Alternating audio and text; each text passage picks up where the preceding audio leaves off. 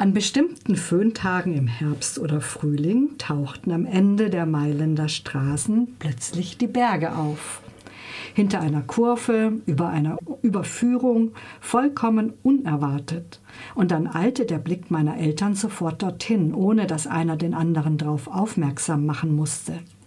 Die Gipfel waren weiß, der Himmel außergewöhnlich blau, ein echtes Wunder während es unten bei uns Fabrikrevolten, überfüllte Sozialwohnungen, Straßenkämpfe, misshandelte Kinder und minderjährige Mütter gab, glitzerte dort oben Schnee. Meine Mutter fragte dann immer, welche Berge das waren, woraufhin sich mein Vater umsah, als wollte er den Kompass an der Geografie der Großstadt ausrichten. Wo sind wir hier auf dem Viale Monza oder dem Viale Zara? Dann ist das die Grinja, sagte er nach einigem Nachdenken. Ja, genau, das muss sie sein. Ihre Legende kannte ich.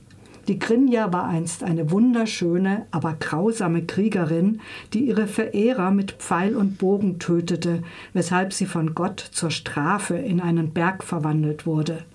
Und jetzt war sie hier innerhalb der Windschutzscheibe und ließ sich von uns dreien bewundern, die wir alle stumm unseren Gedanken nachhingen.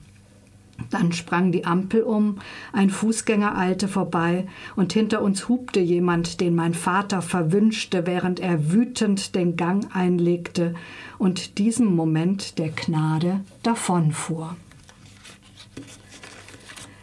Diese Passage aus dem Roman Acht Berge von Paolo Cognetti gibt einen Einblick in das Lebensgefühl der vielen Italienerinnen und Italiener, die ihre Bergdörfer verlassen haben und in der Großstadt leben. Genau wie Petrus Eltern, die um keinen Preis in ihr Herkunftsdorf in den Dolomiten zurückkehren würden. Sie mussten vor den strengen Familienstrukturen geradezu fliehen und verloren doch niemals die Sehnsucht nach den Bergen.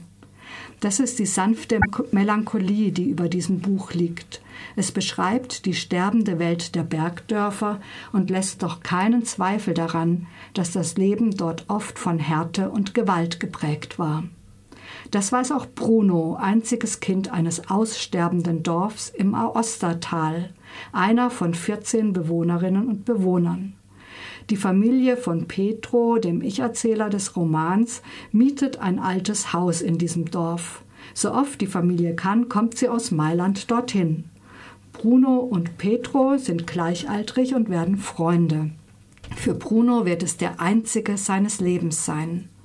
Und da Petros Vater wütend durch die Berge stürmt und einer alten Schuld davonläuft und Petros Mutter sich von ihrem Mailänder Sozialarbeiterinnenalltag erholt, ist es Bruno, der Petro in die Geheimnisse der Berge einweiht. Ich finde es so schön, wurde kaum jemals über Berge geschrieben.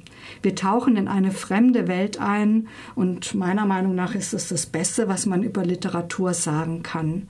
Die Sprache schnörkellos, fast nüchtern und dennoch entsteht vor dem inneren Auge ein Gemälde, das auch die eigene Sehnsucht in Farben taucht. Als die beiden Freunde erwachsen werden, trennen sich ihre Wege. Bruno bleibt, wo er ist, und Petro geht als Dokumentarfilmer nach Nepal und erkundet die Welt.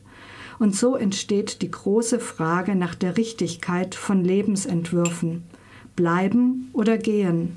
Eines der Themen im Buch. Es geht aber auch um Freundschaft und Wahlfamilien, um eine Vater-Sohn-Beziehung, unterschiedliche Chancen im Leben und immer wieder um die Berge und deren Bewohnerinnen und Bewohner ohne jede Heimattümelei. Acht Berge von Paolo Cognetti ist in Italien ein Bestseller und seit 2016 in 40 Ländern erschienen.